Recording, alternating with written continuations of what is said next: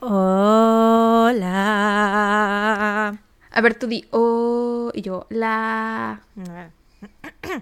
Pero sosténlo. Oh. Ay. Sosténlo. Oh.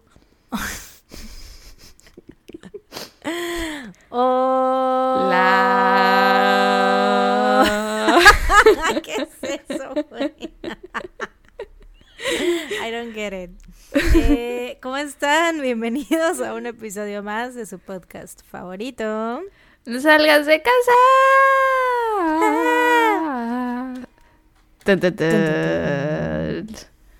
Yo soy Sara. Yo soy Mariana. Mm, Eh. como un. Me siento como salto en Pepa. Mm, Eh, mm, eh, mm, eh, mm. eh. Basta, no, no, no. Hoy andamos cero, este, pues musicalmente coordinadas. Creí que lo estábamos haciendo así a propósito.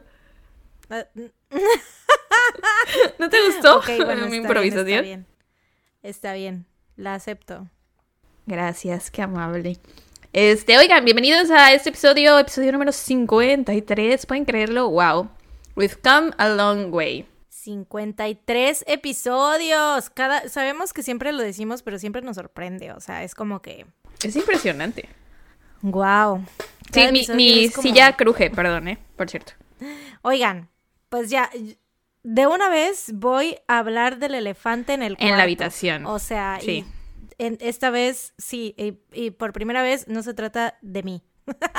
no es cierto, sí, sí se trata de mí.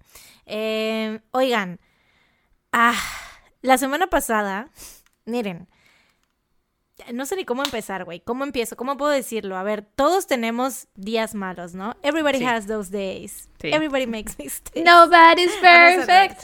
I gotta Em, work it.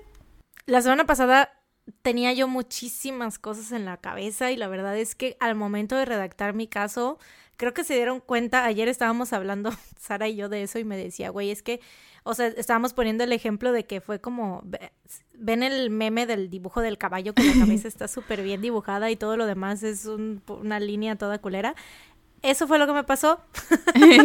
la introducción fue como que la redacté súper Sí. chido y todo, y ya después... No, pero quería decir, quiero corroborar que la semana pasada sí fue súper complicada. De hecho, consideramos incluso no grabar episodio esa semana, precisamente porque habían pasado algunas cosas. Este, pero al final Mariana dijo, no, sabes que sí me lo aviento. Entonces yo creo que le deberíamos de dar props por eso, porque sí fue una semana complicada. Sí, yo te doy props por eso. I'm gonna cry. Eh, sí, o sea, es que la verdad, eh, o sea, eran como, había muchas cosas en mi cabeza, ¿no? Pero Espera, ¿no quieres decir por qué lo estás diciendo? O sea, porque a lo mejor hay Ah, personas porque, que pues, sientan que el episodio, episodio- estu- que tu caso estuvo bien. Ajá, normal. Eh, bueno, mi caso estuvo, yo, vaya, no me había dado cuenta. Creo que lo dije al final de que terminé de decirlo. No me había dado cuenta de lo resumido que estaba, de lo cortito que me había quedado, porque literal, creo que 15, en 15 minutos terminé de hablar.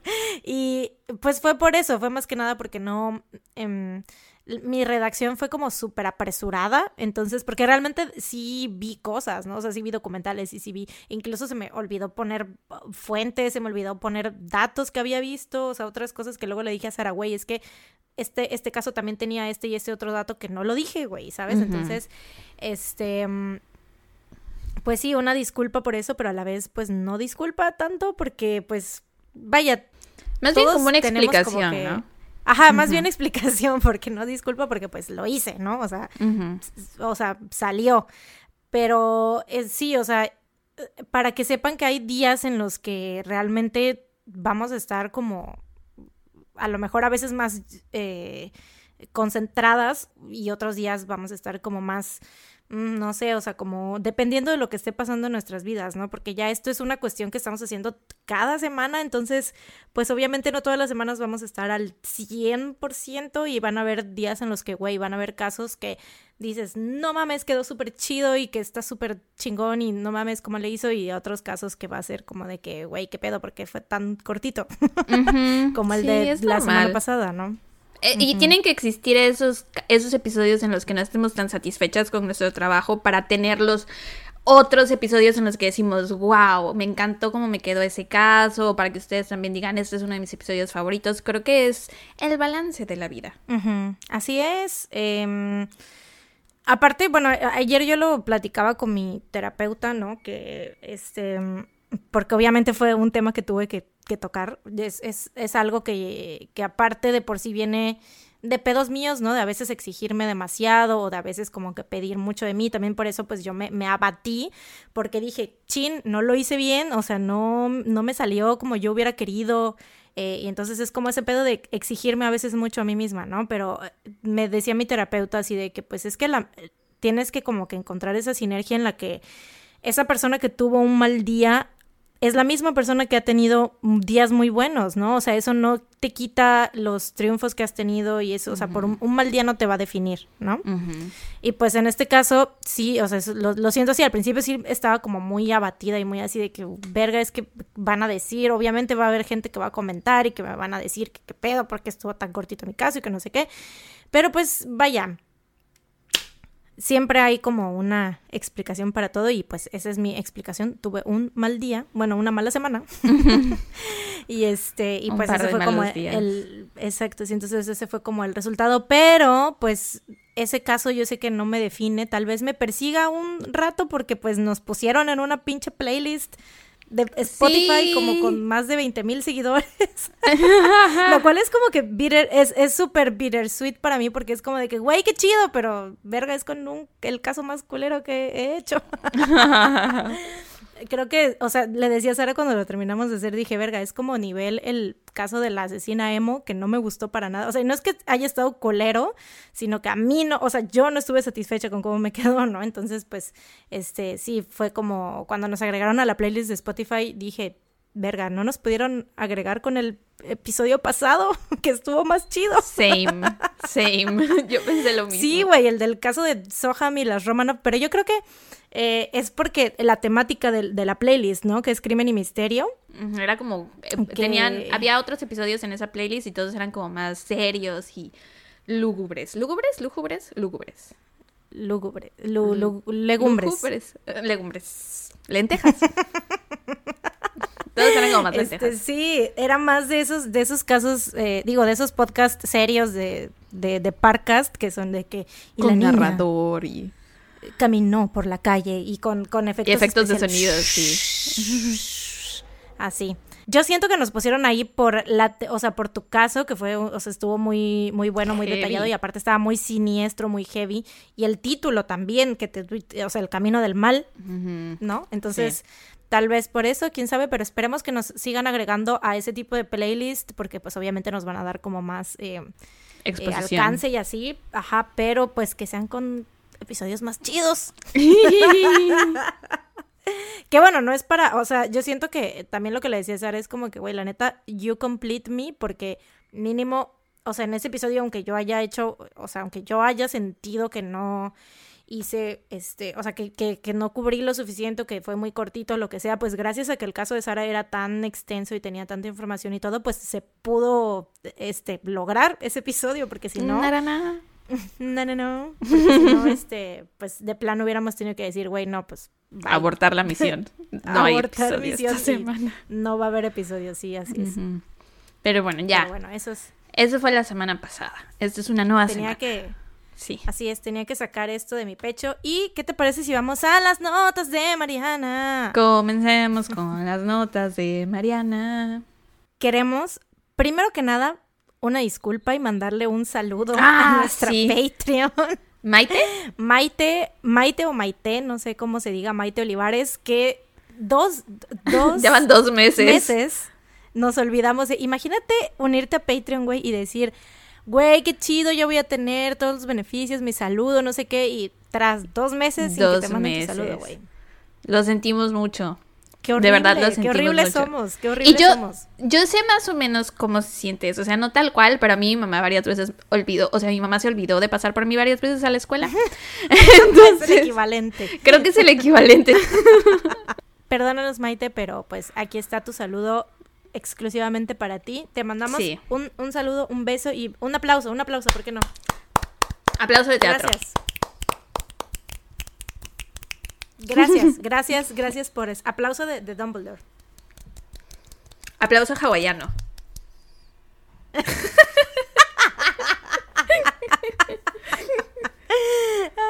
Aplauso de Jungkook. Perdónanos. Y aparte de Jungkook. Qué guas. Este, y eh, oigan, si son Patreons y nos hemos olvidado de ustedes, por favor, díganos. Sí, díganos. La neta es que no es por nosotras, o sea, no es porque digamos, ay, de ti, Marín de Doping, güey, esta Patreon se me va a olvidar. No, o sea, es que.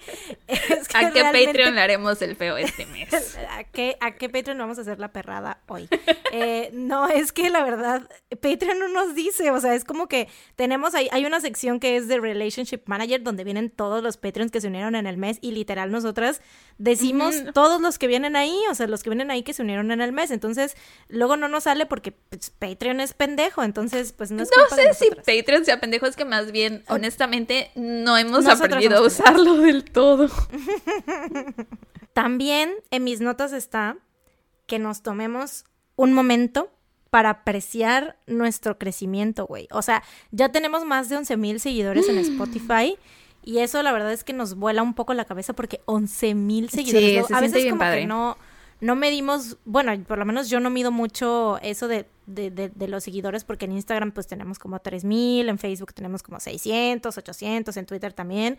Entonces como que a veces yo me fijo un poco más en las redes sociales, pero luego cuando entro a ver los stats de Spotify digo, ¿qué? Sí. 11 mil. Y la verdad es que nos sirve mucho que nos den, o sea, que se metan a nuestro perfil y nos den seguir, así que síganlo haciendo para que, ya saben que eso es pues para que les salga este nuestro Podcast en su página de Spotify, en su feed de Spotify, no sé cómo explicarlo. Y cada que eh, subimos episodio les sale también y todo eso, entonces, este, pues síganlo haciendo y aparte a nosotros nos ayuda mucho pues por nuestras estadísticas. Em, ¿Qué más? Y también síganos en nuestras redes sociales. Arroba no salgas de casa podcast, Instagram, en Twitter, arroba no salgas de casa, que esta, la semana pasada nos estuvieron haciendo varios memes muy Ah, sí, chistosos sobre chistoso. el episodio. Están todos ahí en nuestro Twitter, los retuiteamos para que vayan a verlos, arroba no salgas de casa. Y en Facebook, ya saben, no salgas de casa podcast. em, y pues en Patreon, el enlace está en la descripción. Ya son más de 150 Patreons, más de 150 personas que han decidido donarnos y decir, aquí quiero seguir. Wow, 150 personas. Más, más de 150 personas. Sí.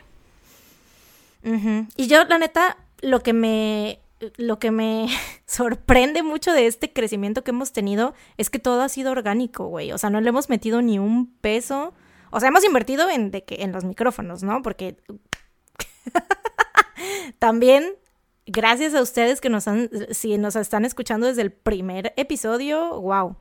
Porque nuestro, nuestra calidad de audio obviamente ha evolucionado muchísimo hablar de, o sea, started from the bottom, now, from the bottom, now we're here, porque, güey, así fue con nosotras, nos, nos aventamos a hacer un podcast sin saber ni qué pedo, sin saber de plataformas, sin saber de nada, y sin, y decir, ay, pues, güey, X, lo hacemos con el micrófono de nuestro celular, no hay pedo. Fueron 11 episodios que lo hicimos con el micrófono del celular, güey. A partir Qué del horror, 12 fue que nos compramos los microfonitos chiquitos, que pues fue un upgrade, pero, o sea, más o menos, pero pues tampoco tanto. Y ahora, o sea, después del episodio 38, hasta el episodio 38 fue que tuvimos, este, que nos compramos estos micrófonos. O sea, 37 episodios con audio cuestionable.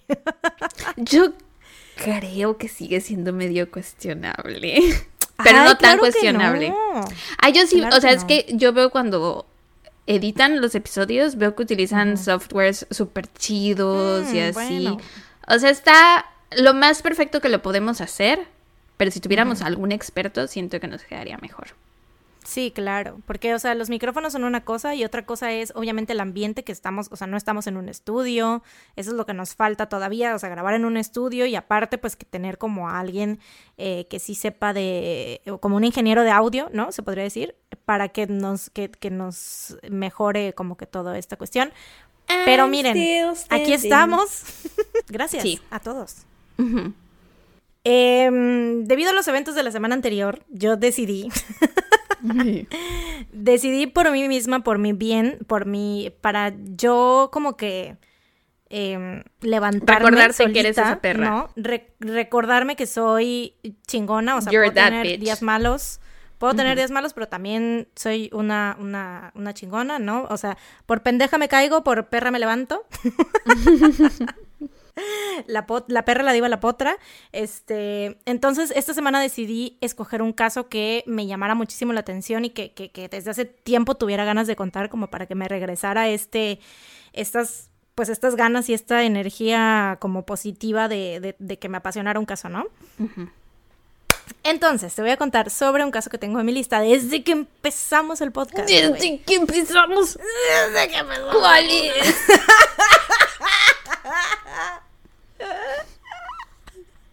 Parece que mi macho que tenía como un pedo atorado, ¿no? Eh, te voy a contar el caso de The Doodler. No lo conozco. ¿No lo conoces? ¡Wow!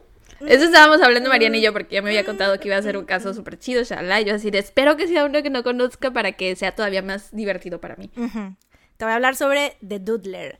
El año 1974. La ciudad, San Francisco, California. El día, Tun, tun, tun. 27 de enero. La hora, 27 de enero, ¿sí sabes que 1:57 ese de día la nací, mañana. verdad? Sí, ese es tu cumpleaños. Ah, ¡Wow! La hora, 1.57 de la mañana. Oh. Es que hoy, hoy no me ando con chingaderas, güey. Eh, un hombre. Espérame. Ya, ya, iba, ya se fue, ya se fue. Un hombre realiza una llamada al 911 y reporta haber encontrado a una persona muerta a la orilla del mar en Ocean Beach, a la altura de la calle Ulloa. La persona que contestó la llamada le pidió sus datos, pero este hombre le dijo que no lo creía necesario y colgó. Los policías se apresuraron para llegar al lugar donde encontraron el cuerpo sin vida de un hombre de aproximadamente 50 años que estaba a punto de ser llevado por la corriente. Lo arrastraron hasta donde la arena estaba seca y lo examinaron de cerca. Estaba completamente vestido, llevaba ropa interior, zapatos, calcetines, pantalones, una playera y una chaqueta. Traía 21 dólares con 12 centavos en su bolsillo y un reloj Timex en una de sus muñecas. En la autopsia se descubre que el hombre había recibido 17 puñaladas en la parte de enfrente y detrás de su cuerpo, principalmente en el torso, incluyendo una herida de defensa en la mano izquierda. En un inicio, la víctima fue identificada como John Doe número 7, pero más adelante se daría a conocer que se trataba de Gerald Earl Kavanaugh, de 49 años. En ese momento, la policía de San Francisco no lo sabía, pero tenían frente a ellos a la primera víctima de un nuevo asesino serial. Tun, tun, tun. Tun, tun, tun. Poco se sabe de la vida de Gerald Kavanaugh al momento de su muerte, además de que nació el 2 de marzo de 1923 en Canadá y que supuestamente trabajaba en una fábrica de colchones. Esto como que nunca se pudo verificar, pero es como supuestamente ahí trabajaba, ¿no? Años después, un sobrino, su- bueno, sobrino nieto suyo dijo que Gerald huyó de su casa muy joven y que se unió al ejército para pelear en la Segunda Guerra Mundial y después de eso terminó en San Francisco para, para vivir su vida más libremente, pues cree que su tío era gay. En su familia era un secreto a voces, ya que como católicos devotos no eran muy acogedores con estos temas. Y aparte la época. Ajá. Pasando un poco al contexto sociocultural del caso, que, o sea, les estoy hablando de San Francisco, ¿no? No sé tú, pero yo siento que San Francisco es de los lugares más gays del mundo. Gay friendly, sí. O sea, desde, sí, desde hace tiempo tiene como esa fama de que ahí llegan todos los gays del mundo, ¿no? Desde hace mucho la gente de la comunidad LGBTQ más de todas partes es como que encuentran ahí un hogar. Sin embargo, a principios de los 70 el ambiente era muy pesado para la comunidad. Sucedía lo que ya hemos contado en episodios pasados, que los policías entraban a hacer rondines en los bares y en general pues la comunidad sufría mucho abuso y discriminación, tanto por parte de la sociedad como por parte de los policías más que nada, ¿no? De hecho, hay registros de la policía que muestran que Gerald, la primera víctima del Doodler, fue detenido una vez como sospechoso por tener sexo en unos baños que eran conocidos como un punto de encuentro para hombres gays, eh, justamente en la calle que daba al lugar donde su cuerpo fue encontrado. Y hagan pina este comentario porque les voy a hablar más de esto más adelante. Ok, tuvimos problemas técnicos Severos. Muchos. cabrones. De una Eh, hora casi. El sí, o sea, esto, neta, amigos, no sabemos qué pasa con la compu de Sara que nos quiso hacer la perrada más grande del mundo Nos la hizo. el día de hoy. No, no, no quiso, nos la hizo. Sí, nos la hizo. Em, sí, entonces, bueno, Sí. Regresando. Sacudámonos las malas energías, las malas vibras. Hay que vibrar alto. Eh, pensamos, vamos a pensar en BTS y ya, todo resuelto. Eh, bueno, por un lado estaba esto, ¿no? Lo de la discriminación a las personas este, de la comunidad LGBT. Y por el otro, el tema de los asesinos seriales apenas estaba empezando a relucir. O sea, era un término completamente nuevo. Y además, a principios de los 70, todos los reflectores estaban en cierto asesino, no sé si lo hayas escuchado, el Zodiac. Ah, creo que me suena, tal vez un poco. Y de hecho, una de las cartas o crípticos que él mandó fue directamente al San Francisco Chronicles. O sea, recuerden que les estoy hablando de San Francisco, ¿no? Entonces, pues, güey, toda su atención estaba ahí en eso, en el pinche zodiaco. Y aparte, justamente en San Francisco, en, en los años 73 y 74, este, ocurrieron los Zebra Killings, que fueron como también súper em, mediáticos y fue todo un pedo muy cabrón, ¿no? Pero bueno, regresando a la línea temporal de los asesinatos. Quiero decir algo, cuando dice San Francisco, pienso en... Ah, everywhere you go, everywhere there's a heart. No, tres por tres. A mm. Que empiezan y mm. literal van en el tranvía en San Francisco. Yo pienso en Papá por siempre, güey. Es que están en como en las calles así inclinadas. Ajá. Bueno regresando a la línea temporal de los asesinatos.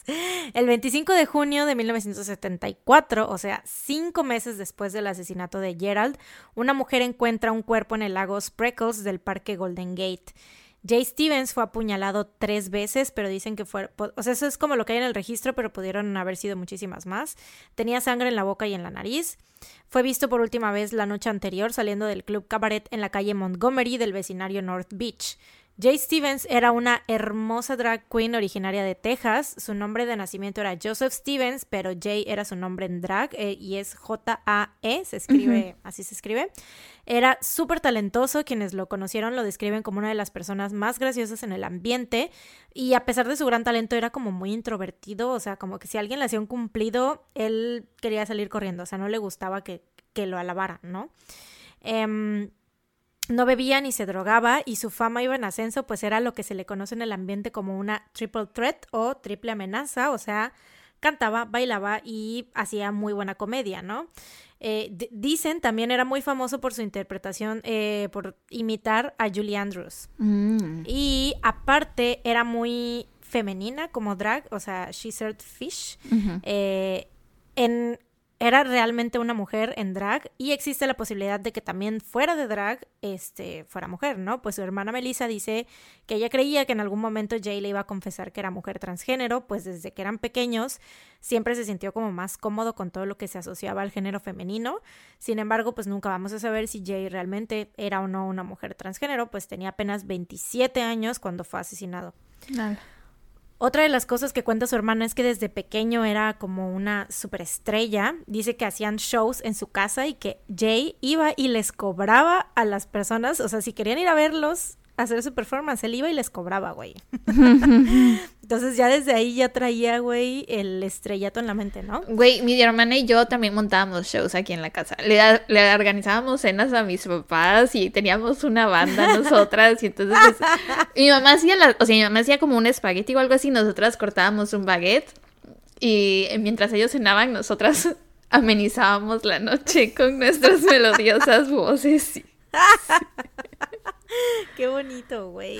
Yo soy hija única, así que pues obviamente yo era la estrella del show, la única. Yo hacía una muy buena imitación de, así como Jay de Julie Andrews, pero yo de Thalía. Ah, ¿Sabes yo de quién? De Pocahontas. Yo me creía Pocahontas y Ah, sí te dije, ¿no? Colores en el viento, sí. no, yo era, güey, imagíname tres años, güey. Mariana de tres años bailando piel morena, o sea, imitando a Thalía en sus videos, güey. neta, qué horror, güey. Aparte me salí al patio de la casa, güey, con mi grabadora y ponía el cassette de Piel Morena de Talía, güey, y me ponía, eres piel morena. Ay, no, no, no.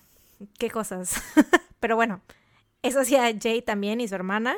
Em, pero sus papás nunca estuvieron muy de acuerdo con todo esto, como que no comprendían su artisticidad. Típico. Eh, y terminaron corriéndolo de la casa porque aparte pues obviamente era, eh, o sea, desde chiquito se veía que era, o sea, ya sea que fuera gay o que tenía como que estaba muy en, contacto con su lado femenino, entonces pues lo corrieron de la casa. Así que se va a vivir a San Francisco, donde sus talentos fueron abrazados y su fama fue escalando a tal grado que al momento de su muerte, de hecho, estaba agendado todo el verano en Finocchios, que es un bar súper famoso de allá. O sea, si te contrataban para Finocchios, ya, güey, eras de las estrellas del entretenimiento de San Francisco y estamos hablando de una ciudad que pues güey es de las más importantes de todo California y de todo Estados Unidos, ¿no? Entonces pues era como que huge deal, güey.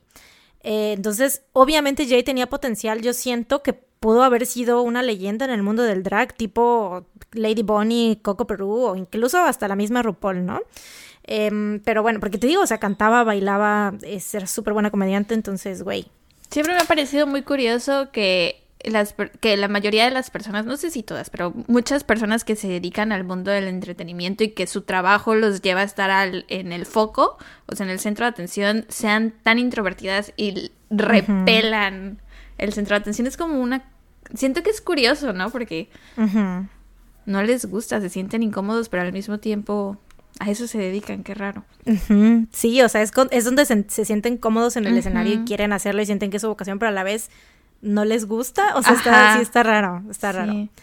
Eh, pero bueno, regresando a lo feo. Cuando ah. la policía se encuentra el cuerpo de Jay, llaman a su hermana Melissa para identificar su cuerpo, que no solo había sido apuñalado, sino brutalmente golpeado. Y, güey, cuando logran contactar a Melissa, ya este, más, más para acá, para dar la entrevista donde dice todo esto que les estoy contando, porque todo esto es gracias a, Melissa, eh, resulta que, güey, Jay y Melissa tenían otra hermana, ¿no? Alma Teresa, que al parecer después de la muerte de Jay enloqueció y tres meses después de, que se murió su hermano desmembró a su propia mamá y la quemó en la chimenea de su casa. Wow. Y después golpeó a Melissa con un martillo, güey, en la cabeza. What?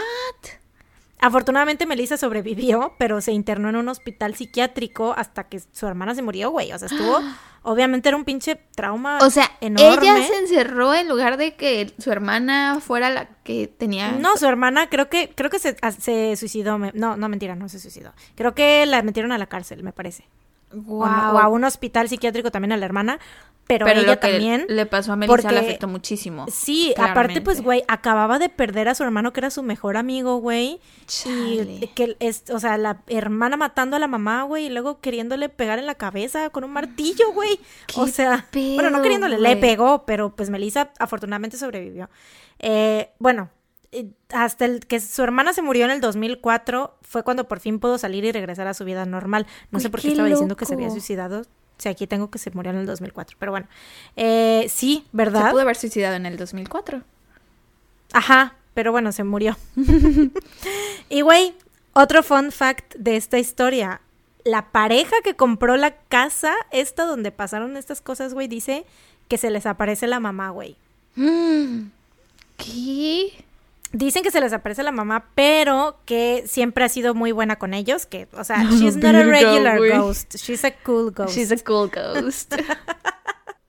sí, o sea, siempre de hecho dicen que cuando salen de la casa le dicen así de, ahí nos cuidas la casa. Al rato venimos. Toda la es su, su mascota, güey, casi, casi. Eh, bueno, el 7 de julio de 1974, tan solo unos días después del asesinato de Jay, el cuerpo de Klaus Chrisman es encontrado en la playa al pie de Lincoln Way. En la autopsia se determina que Klaus fue apuñalado al menos 15 veces y que le cortaron la garganta en tres partes, casi decapitándolo. El detective el detective Dave Tosky, quien era el investigador principal del caso, dijo que era una de las peores escenas del crimen que había presenciado. Y estamos hablando de un hombre que había visto muchísimas escenas del crimen. De hecho, era uno de los principales investigadores en el caso del Zodiac. Que es, me parece, según yo, Dave Tosky es el que el papel de Mark Ruffalo en la película de, del Zodiac. Según yo. Según yo. Eh, Entonces, ¿Robert Downey Jr. es el del periódico? O igual y es el... No sé, güey, la neta no me acuerdo, tengo que volver a ver esa película. Sí, pero también. Klaus Christmann tenía esposa y dos hijos, eh, era originario de Alemania, donde era dueño de un bar y había ido a Estados Unidos para buscar una mejor vida para su familia. Entró a trabajar en Michelin, la empresa Michelin, y planeaba mudarlos, o sea, mudar a su familia con él cuando hubiera juntado el dinero suficiente, ¿no? Klaus era un vato súper cool y de mente bastante abierta. En su bar de Alemania era conocido por no discriminar a nadie sin importar su raza o preferencia sexual. O sea, tenía un bar gay friendly en Alemania en los setentas, güey. O sea, así de mente abierta, güey. O sea, que la neta que chido. Era muy Y él no era gay, ni bisexual, ni nada. Pues no se sabe, quién sabe, la verdad. Ok. Pero, pues, vaya, él era muy gay. Si no era gay, era gay friendly. Si era gay, también puede que haya sido gay o bisexual o algo por ahí, quién sabe. Eh, era muy amiguero, guapo y tenía mucho estilo. El día de su muerte estaba usando, chécate el outfit, güey. Una chamarra de cuero café, una camisa blanca italiana, unas botas negras tobilleras con sierra a los lados y tacón cubano, dos anillos grandotes de esos de los que nos gustan, güey, de, con piedras así grandotas, su anillo de bodas y calzones naranjas, güey, que siento que es como la parte más cool de su outfit, güey. O sea, si usas calzones naranjas, güey, qué tan cool tienes que ser para usar calzones naranjas. Güey, muy cool. Yo no tengo ni un calzón naranja. Yo tampoco. Ahí está la prueba. cero cool, güey. Cero, menos cool. Pero bueno, Klaus fue visto por última vez en el bar gay Bojangles.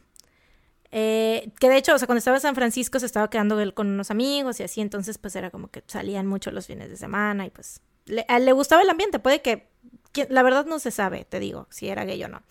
La familia de Klaus recibió las noticias de una de las maneras más culeras posibles, güey. La policía le envió un telegrama a la esposa de Klaus diciendo, lamento decírtelo, Klaus ha muerto. Así y muy rápido perdieron la esperanza de obtener respuestas a su asesinato, pues desde un inicio les dijeron que había muy pocas probabilidades de que encontraran al culpable, porque habían muchísimos asesinatos y no se daban abasto, pero la realidad es que, o sea, sí, sí habían muchos asesinatos, pero la discriminación a la comunidad por parte de la policía estaba más latente que nunca, ¿no? Entonces, este, de hecho, uno de las, de las em, cosas que más les llamó la atención era que Klaus traía maquillaje, ni siquiera dijeron qué tipo de maquillaje, igual y traía un pinche lip balm o qué sé yo. O sea, porque te digo, se ve que era un hombre con mucho estilo. Entonces no sé qué traía, pero en los periódicos eso pusieron, güey, cuando se murió así de que hombre con maquillaje y que cuanta más, o sea, enseguida juzgando, ¿sabes? Em, ¿Cómo se atreven? Uno pensaría que con estas tres víctimas, o sea, Klaus fue la tercera, ¿no? Ya estarían armando un caso. Uno pensaría, ¿no? Los tres hombres habían sido, número uno, apuñalados salvajemente, número dos, encontrados en la misma área. De hecho, Klaus fue encontrado prácticamente en el mismo lugar donde encontraron a Gerald, que fue la primera víctima. Y número tres, había una evidente relación apuntando, o sea, como que que era crimen de em, odio. Hacia, sí, claro, hacia la comunidad LGBT, pues las víctimas eran hombres ya sea que estaban en el ambiente gay, que eran gays, o por ejemplo Klaus que frecuentaba bares gays o que era como gay friendly.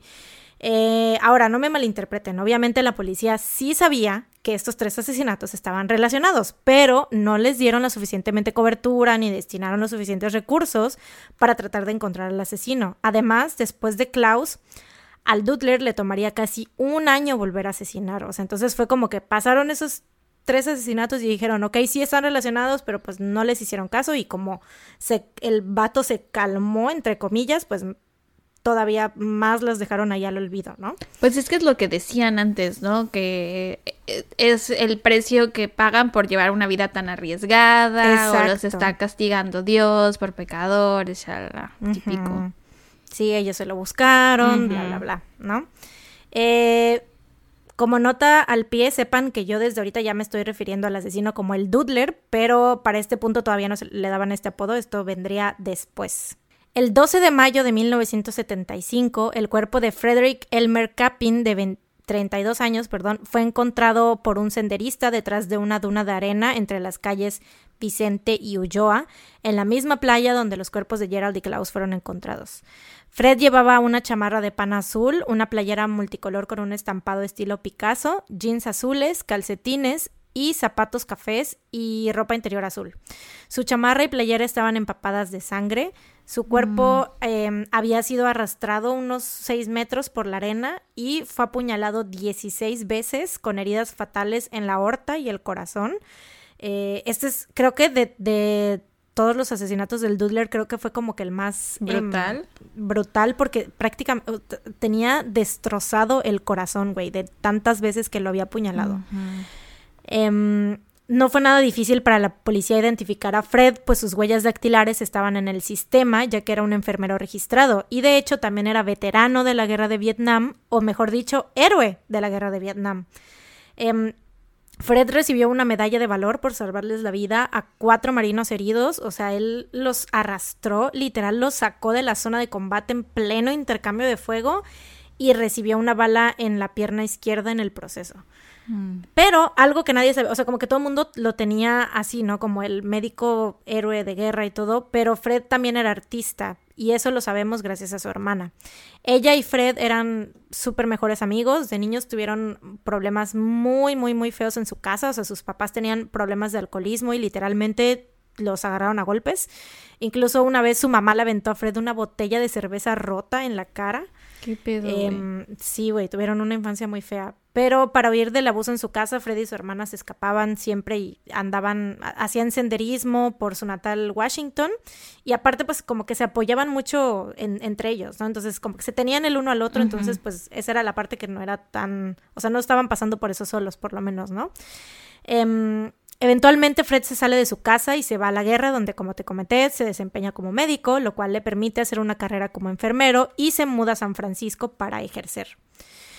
Después de un tiempo ahí decide regresarse a Washington, de hecho, pues consideraba, estaba como que empezando a ver lo peligrosa que era la vida en San Francisco para, las, para los hombres gays, porque él sí era un hombre gay. Desafortunadamente nunca logró regresar a su ciudad natal porque pues fue asesinado. Eh, hasta este punto de la historia, cuatro víctimas después, la policía seguía sin ningún sospechoso, pero esto está por cambiar. Tun, tun, tun. El sol de verano se empezaba a ocultar cuando un senderista encontró a la quinta víctima del Dudler. Aproximadamente a las 6 de la tarde del 4 de junio de 1975, el cuerpo de Harald Gulberg, de 66 años, yacía boca arriba en un campo de golf del Parque Lincoln. Los gusanos y las larvas de moscas rodeaban toda su cara. El cierre de sus pantalones estaba abierto y no traía ropa interior. En la autopsia se determinó que Harald tenía aproximadamente 10 días muerto, eh, había sido brutalmente apuñalado y le habían cortado la garganta.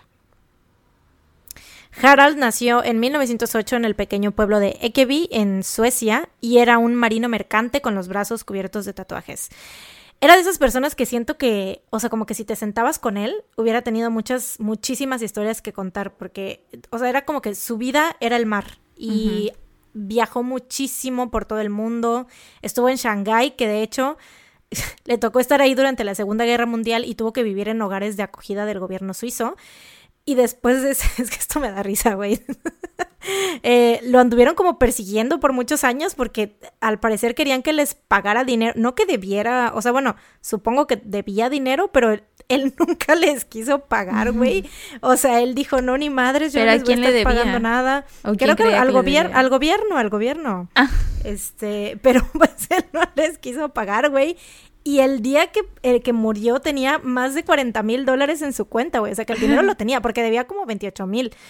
o sea, bueno, lo que le querían cobrar eran como 28 mil. El dinero lo tenía, pero dijo, no, ni madres, yo a mí hasta que me muera me lo van a quitar, güey. Y sí, efectivamente, güey. Pero bueno, también estuvo en Inglaterra, en Cuba, las Islas Fiji y muchos lugares más, pero debido a que se la pasaba viajando, pues se le dificultaba mucho ser amigos y era un hombre muy solitario. Desarrolló un problema con el alcohol que debilitó su salud y de hecho al momento de su muerte también se supo que tenía, estaba sufriendo de cirrosis crónica. Pero pues de todos modos, o sea, todavía no le tocaba, obviamente, ¿no? Sí.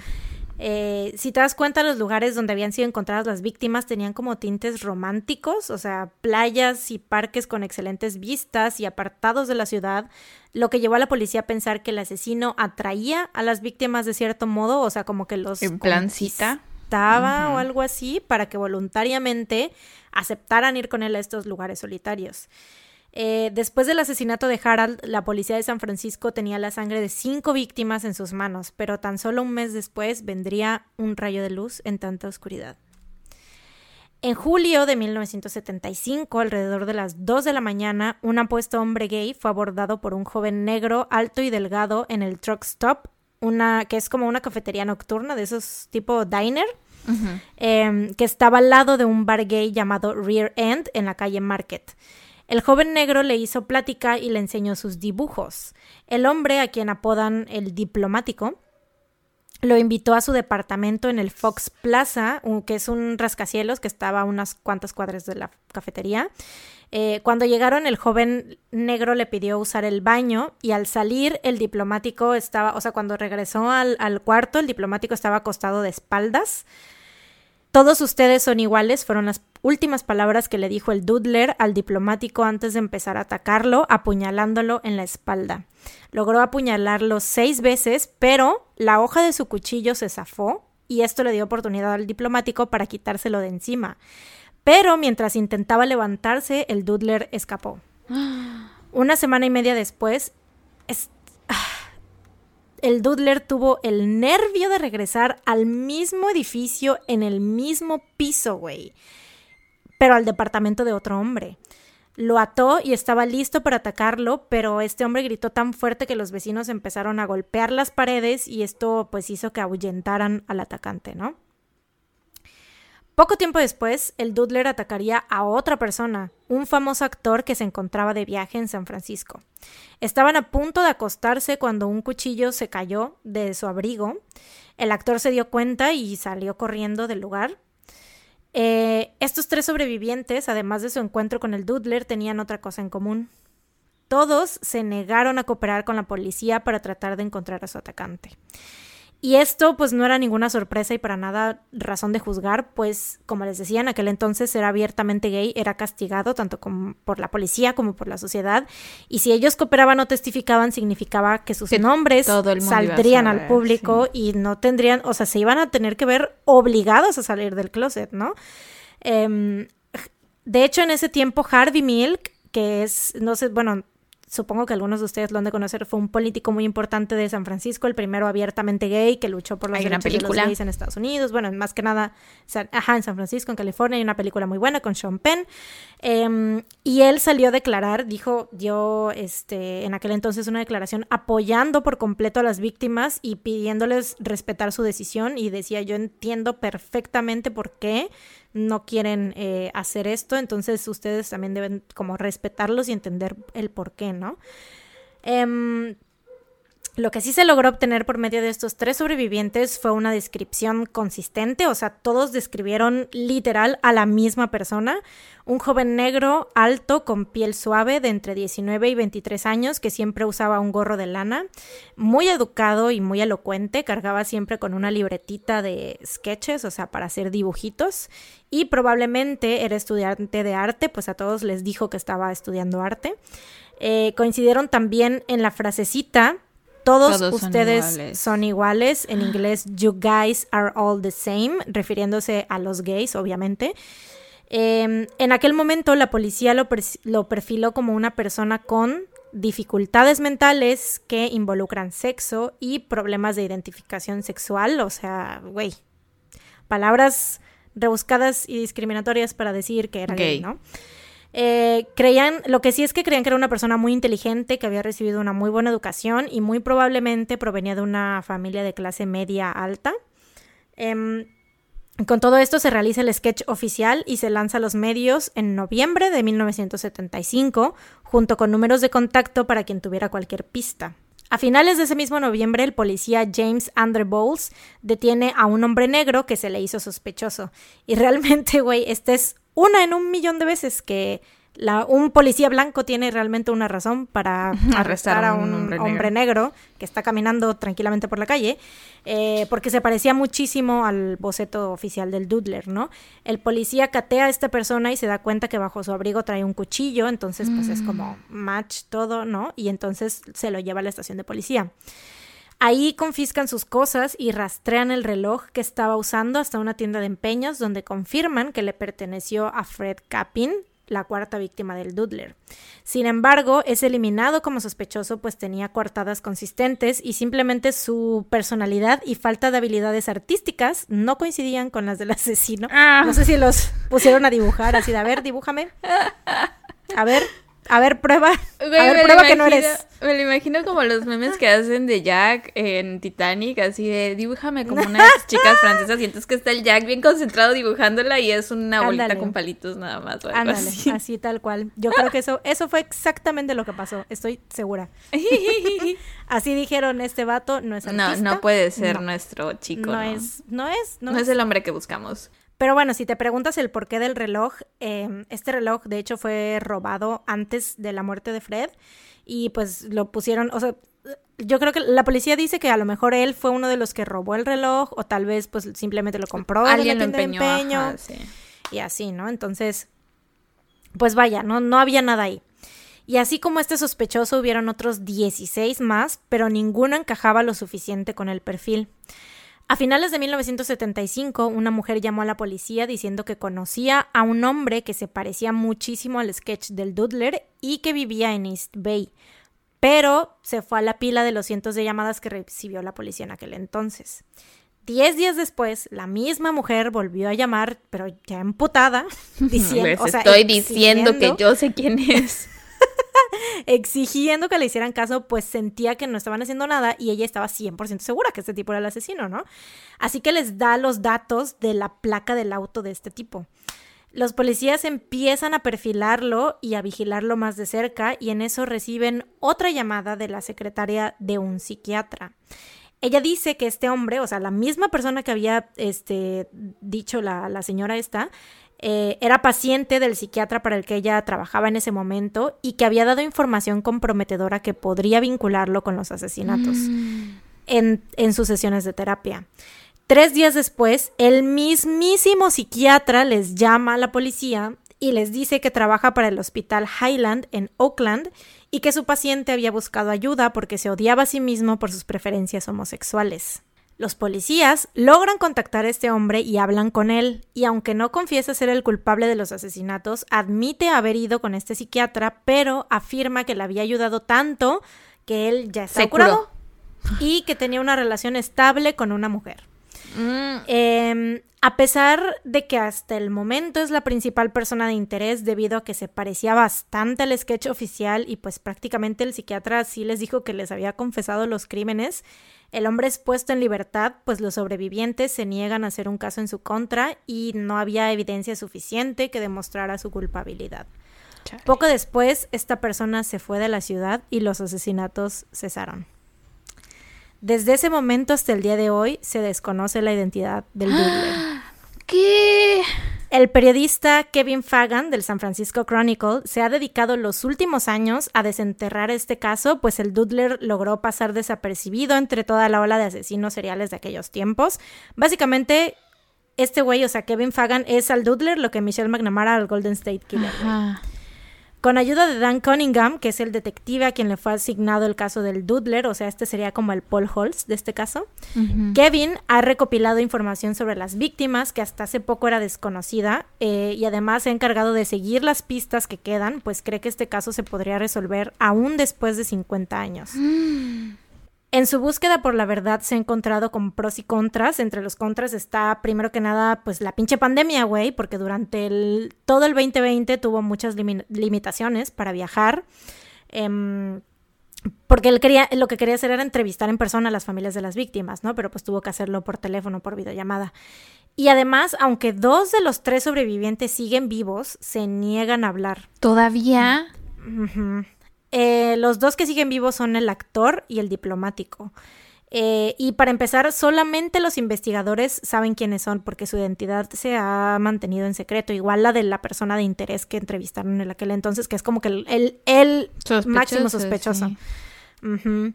Eh, lo que se sabe del actor es que es muy famoso y al parecer no quiere tener nada que ver con el tema. Y del diplomático se sabe que sigue viviendo con secuelas de estrés postraumático. O sea, es como que el la principal razón por la cual no quiere hablar. Y como se cree que el Doodler sigue vivo, él pues no quiere arriesgarse porque sigue temiendo por su seguridad. Em, porque de hecho, a- acuérdense que el actor, o sea, de los dos que siguen vivos, el actor y el diplomático, al actor no lo atacaron, o sea, simplemente él se dio cuenta que se cayó un cuchillo, y, pues, se fue. Se fue. Y, pero el diplomático sí lo atacó, o sea, sí le dio, lo apuñaló y pues, o sea, obviamente es, aparte de las secuelas físicas, pues las secuelas psicológicas, ¿no? Y el saber que, que muy probablemente tu atacante sigue vivo, güey, y si hablas, ¿qué tal que, o sea, yo entiendo por completo por qué no quiere, este, decir nada, ¿no? Pero los investigadores han estado como tratando de alentarlo a que salga un poco más y que dé entrevistas, aunque siga sin revelar su identidad, pero pues que sí diga como que quede más, un poco más de información, ¿no? Kevin y Dan se concentran en tratar de contactar al terapeuta, quien aparece en los registros como Dr. Priest. y en eh, aquel entonces era súper común que guardaran, que grabaran las, que grabaran las sesiones, ¿no? Entonces igual eso les puede servir. Exacto. Lograron encontrar un teléfono de contacto en uno de los reportes policiales y pidieron todos los registros sobre el Dr. Priest en el hospital donde trabajaba, pero su petición fue rechazada, pues no guardaban registros de tanto tiempo atrás. Em, aparte, todo es extra difícil porque se desconoce el nombre completo del Dr. Priest, o sea, literal solo tienen eso, su apellido, o sea, y que es Dr. Priest, y ya eso es todo lo que hay en los pinches registros, güey. Eh, hace poco alguien del hospital les dijo que conocía a un tal Dr. Priest y, o sea, si se dan cuenta casi es, o sea, incluso en la pronunciación no se nota el, el, cambio. ¿Cómo se pero Priest, el primero es Priest, como está en los registros es Priest, Priest, cosa como sacerdote. Y el al que esta persona les dijo que conocieran eran Priest, P-R-E-E-C-E, -E, Priest. Mm, ya, ya, ya. Eso no es priest y el otro, es priest. Ya, sí es distinto. Ajá, pero, o sea, ellos dicen, güey, pues puede, ser, que sí lo hayan confundido. O sea, si fue, más que nada, si fue por teléfono, ¿no? Porque no fueron a declarar en persona, fue en teléfono. Eh, y dicen, güey, a lo mejor la razón por la que no logramos encontrarlo es porque a lo mejor estaba mal escrito el apellido, ¿no? Eh, lo malo es que este Dr. Priest murió en el 2005, pero hay esperanzas de que la familia les dé acceso a sus notas. Ya de hecho ya contactaron a la familia y ya están como en ese proceso de este, recolectar las notas y todo lo que, tenía sobre los pacientes. Em, otra conexión importante es que hay otros 15 casos que podrían estar conectados a la persona de interés que la policía entrevistó en 1976. Estos casos se asemejan muchísimo a los cinco asesinatos adjudicados al Dudler y si se verifica en qué estados estuvo esta persona después de dejar San Francisco, se le podría conectar con todos estos Ajá, sí, eso es lo que te iba a preguntar, que si saben a dónde se había ido, que a lo mejor en otras partes había comenzado una ola de asesinatos. No, güey, porque te digo que los investigadores también no quieren dar el nombre de la persona. La última conexión que se podría lograr actualmente vía ADN es con una posible sexta víctima en San Francisco. Warren Andrews fue atacado dos meses antes que Harald Goldberg, el marino mercante, pero la policía no vinculó el ataque al Dudler porque a él lo golpearon con una piedra en la cabeza. Así que, ajá, el arma homicida era diferente, pero pues, güey, o sea, eh, fue en la misma área, fue en el mismo tiempo, fue hacia una persona de la comunidad gay, entonces quién sabe. Eh, Warren pasó dos meses en coma antes de fallecer por el fuerte trauma en la cabeza. También era marino, también era un señor ya grande, o sea, igualito que Harald.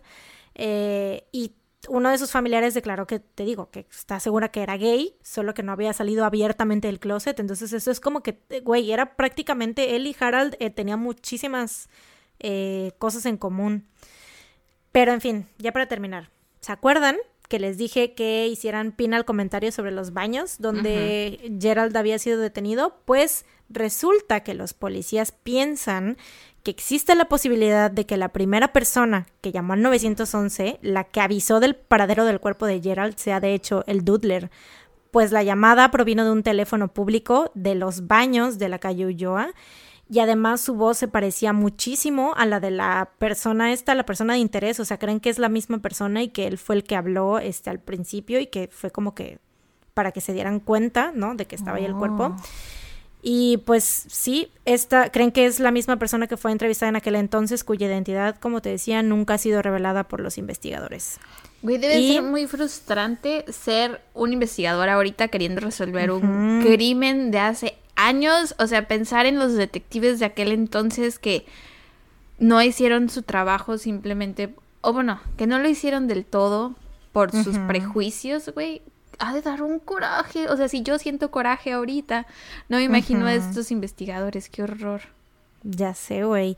Y pues este vato, o sea, estos eh, Kevin Fagan y Dan Cunningham están como que haciendo todo lo posible y tienen este, estas como que rayitos de esperanza, así les llaman, porque si logran vincular el asesinato de Warren con, con el Doodler, hay un pañuelo em, que está, que tiene muchísima sangre y que tiene como mucho, este, mucho ADN. Entonces, esa es como que su principal fuente, ¿no? De, de ese asesinato, ¿no? De vincular vía ADN. Y otro es, te digo, si se logra em, vincular a esta persona con los otros asesinatos que se dieron alrededor de, o sea, en las otras ciudades que tenían similitudes, pues es como de, güey, no pueden decirnos que es una coincidencia, ¿no? Aparte se cree que esta persona, bueno, no se cree, se sabe porque los investigadores obviamente han estado como que según supuestamente al pendiente de él y en el 2018 estaba viviendo como hombre, como un hombre gay completamente, o sea, abiertamente, y pues, o sea, sigue vivo. Qué curioso, ¿no? Le habían curado su homosexualidad. Mm. Turns out, no es una gripe. No hay cura. Plot twist. Plot twist. y pues bueno, ese fue el caso del Doodler. Mis fuentes fueron, este episodio lo escuché por primera vez en My este Favorite Murder.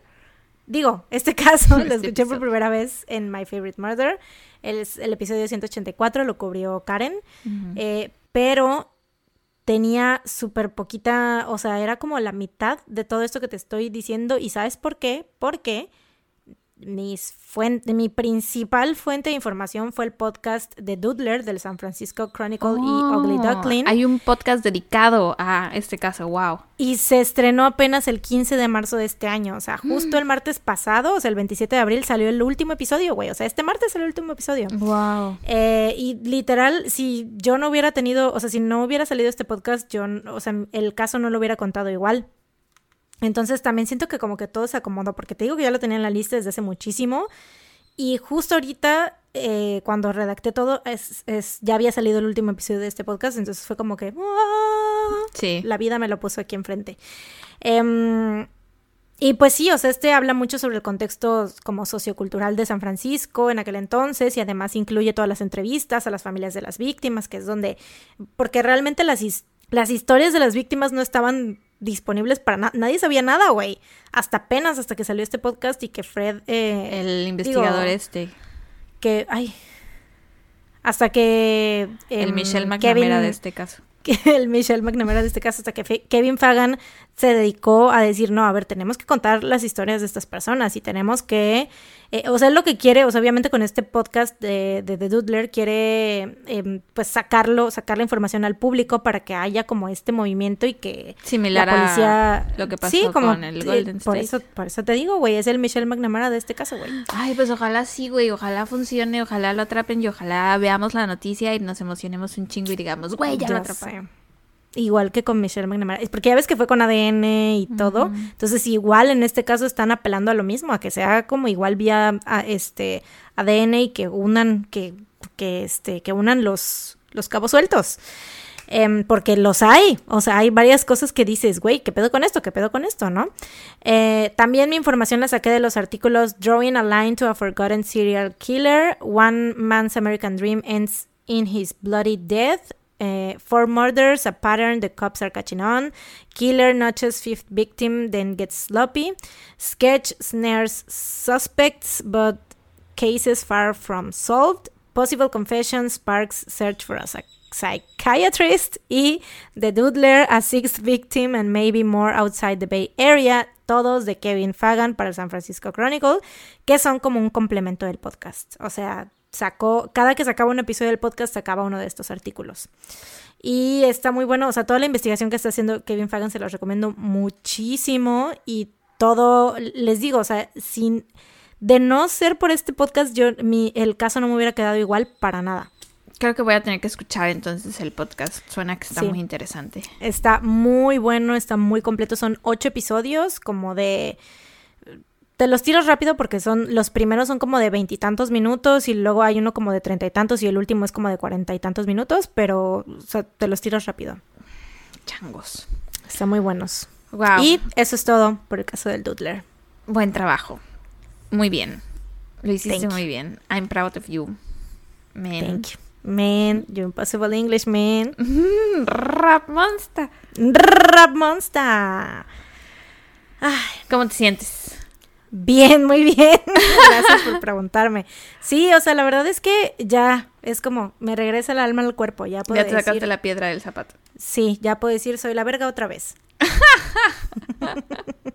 Sí, sí lo eres. Chillona pero chingona. Pues muy bien, wow. Nunca había escuchado de él. No sabes lo feliz que me hizo que no hubieras escuchado de él porque, o sea, se siente padre cuando le cuentas por primera vez a alguien un caso tan, tan así. Sí. O sea, y está muy cabrón, ¿no? Siento que, o sea, como que todos, todas las historias de todas las víctimas, yo real, eso fue también lo que me gustó mucho de este podcast, que, in- o sea, como que te metes un poquito a la vida de cada uno, Eh, a excepción de la primera víctima que no había casi información, pero de todas las demás, o sea, es como te metes ahí, te metes en la época y te metes en sus personalidades y como que sientes que los conoces un poquito. Sí, sí, sí. Wow. No, wow. No puedo creer que estés sin resolver, güey. Yo pensé que me ibas Ya a sé. decir. Ah, Ya sé, güey, está sin resolver. Y de hecho, o sea, el sketch, que es lo que va a ser, yo creo, la portada del, del, del episodio, es pues lo que ha- es lo único que hay, güey. Ese sketch está muy detallado, está súper bien hecho y está como que prácticamente dices, güey, puedes ver a la persona ahí, ¿no? No está como el sketch que hicieron de DJ Freeze en aquel entonces. Entonces, este, pues sí. Este, sí, eh, esperemos que algún día, y, e incluso hace, no tiene mucho, eh, sacaron otro sketch que es como que sería el equivalente al, al a cuando hacen lo del fenotipado, de que cómo se vería esta persona en ese momento, pero pues es en sketch, ya, ya, de ya. cómo se vería este el doodler ahora en la actualidad. Wow. Ujú. Pues ojalá lo Aparte, pronto. ¿sabes qué es lo que a mí me, me, me da así como... Que está muy cabrón, que estas personas fueron atraídas por él por sus habilidades artísticas, ¿sabes? O sea, él traía su libretita y traía... Obviamente no sabemos al 100% porque no hay declaraciones de... Pues obviamente las víctimas no están para contar la historia, ¿no?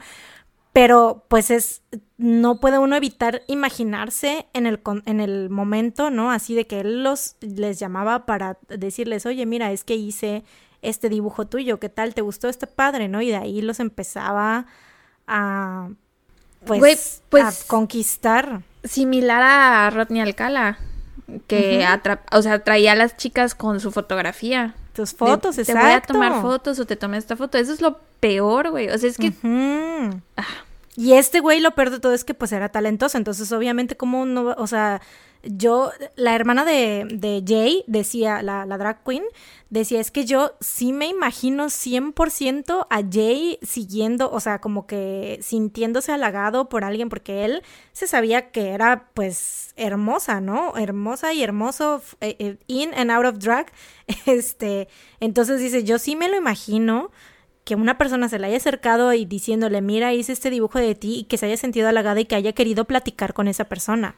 Sí. Y sí, y por supuesto que sí, güey. Y sobre todo si era una persona pues que se veía como muy elocuente, elocuente, muy elocuente, muy educado. Entonces, pues dices, güey, que, que está muy cabrón, ¿no? Esa, esa manera de, de atraer a, a sus víctimas. Yo siento que a mí la forma en la que me podrían atraer, o sea, no dándole tips a nadie, esto no es un tutorial, pero Tutorial para ¿De cómo?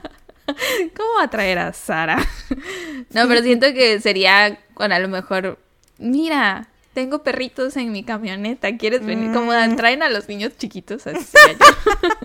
¿Quieres venir a ver a los perritos que tengo en sí, mi sí. camioneta? Sí, sí quiero, e iría. Sí, sí quiero.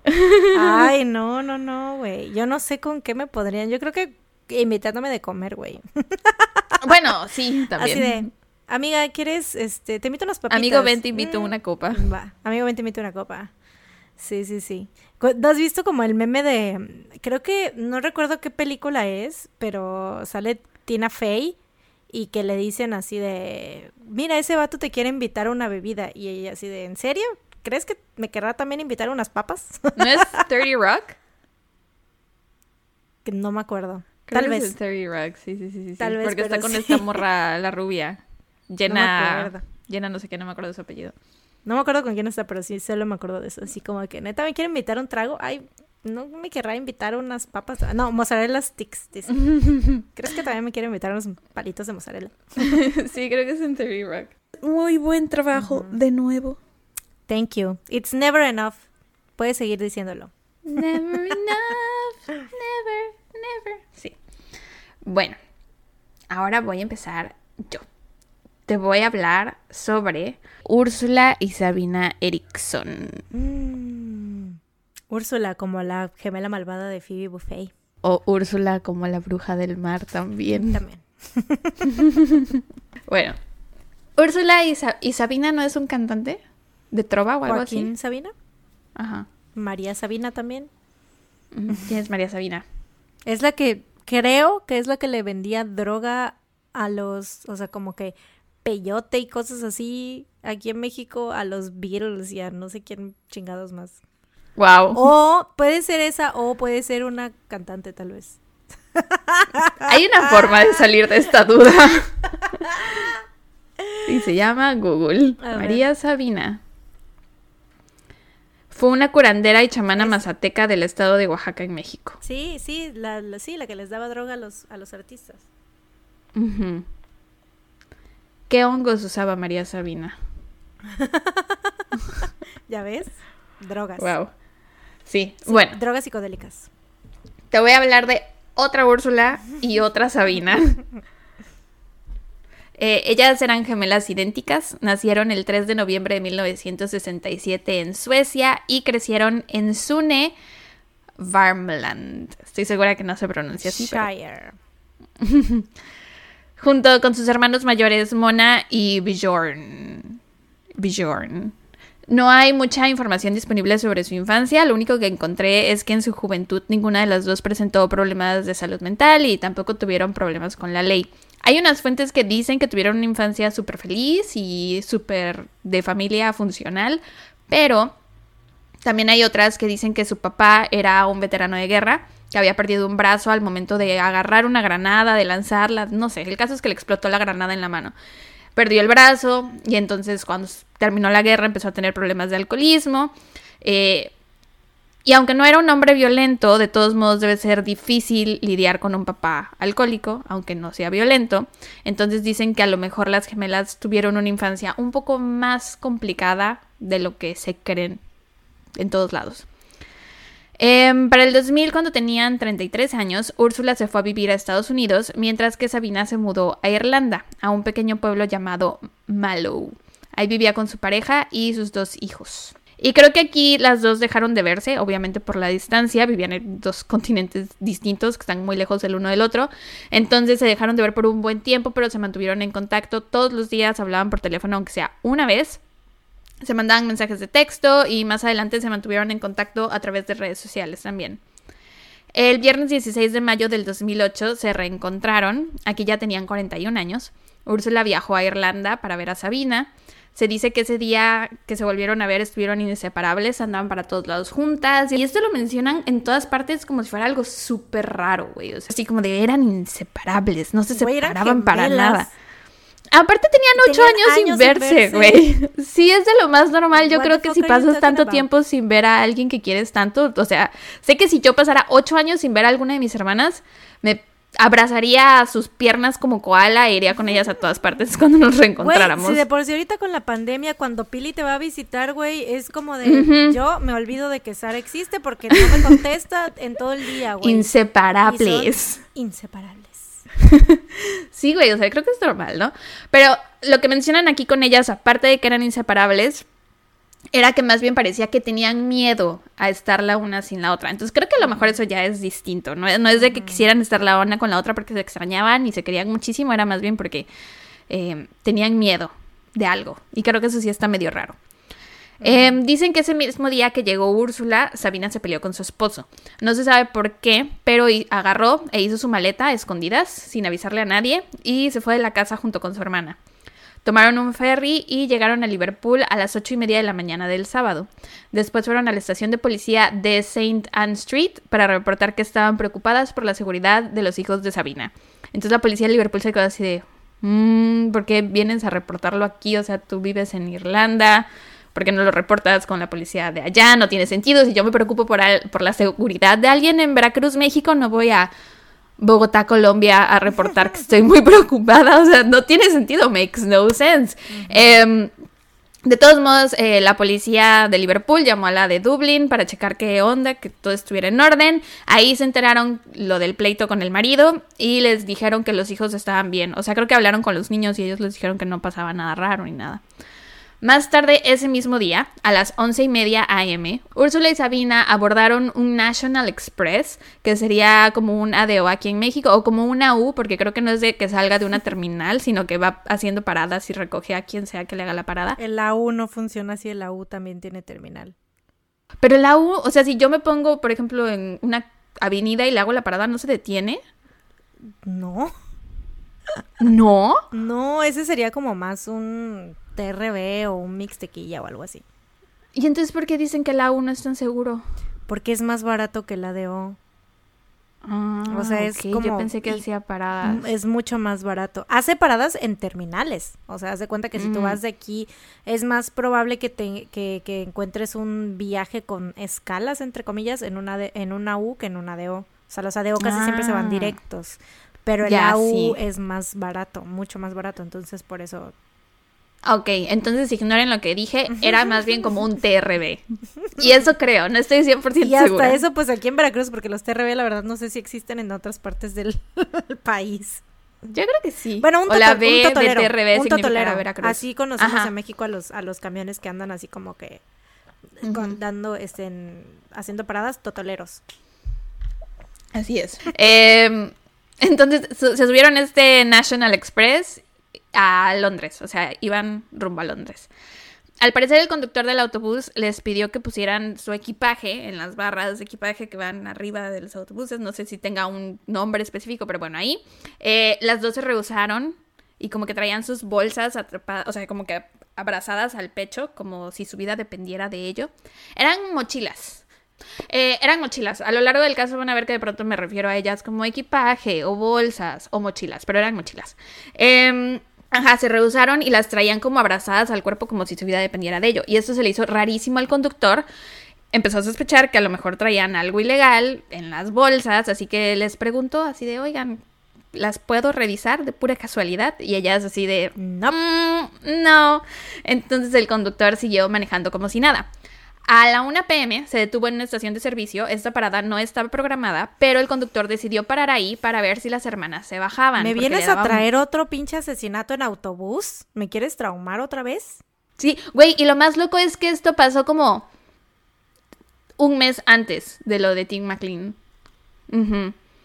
Es lo más loco. Chequé las comparativas de las fechas y este fue antes, pero fue el mismo año, pero antes fue este. Ajá. Gente loca en autobuses, güey. Ok. Sí. Bueno, las dos se... Ah, eso ya lo dije. Ajá. El, el chofer se detiene en esta estación de servicio para ver si ya se bajaban porque como que le estaban dando muy mala vibra, sentía que algo raro traían, se detuvo ahí, habló un momento con el gerente de esa estación de servicios y le comentó que estas mujeres estaban actuando medio raro, que no soltaban sus bolsas y ya. Úrsula y Sabina se bajan en esa estación el conductor del autobús dice, bye bitches, y arranca y las deja ahí y se va. El gerente de la estación decide llamar a la policía por si las dudas, porque pensó que tal vez podían traer a lo mejor una bomba o algo por el estilo, o sea, porque de verdad traían las bolsas, traían las mochilas así. Em, llegan los oficiales a hablar con ellas, pero se van después de un rato sin siquiera haberles revisado las bolsas, porque dijeron que las hermanas parecían inofensivas. Los oficiales se van y dejan a las hermanas ahí. Ya se había ido el autobús. No, no es un caso como el de Tim McLean. Te mentí. Eh... Liza Minnelli. Lies. no creo en ti, güey. un trono de mentiras. Estás, estás llegando a ser nivel hombre. Ya no te creo. ya no te creo nada.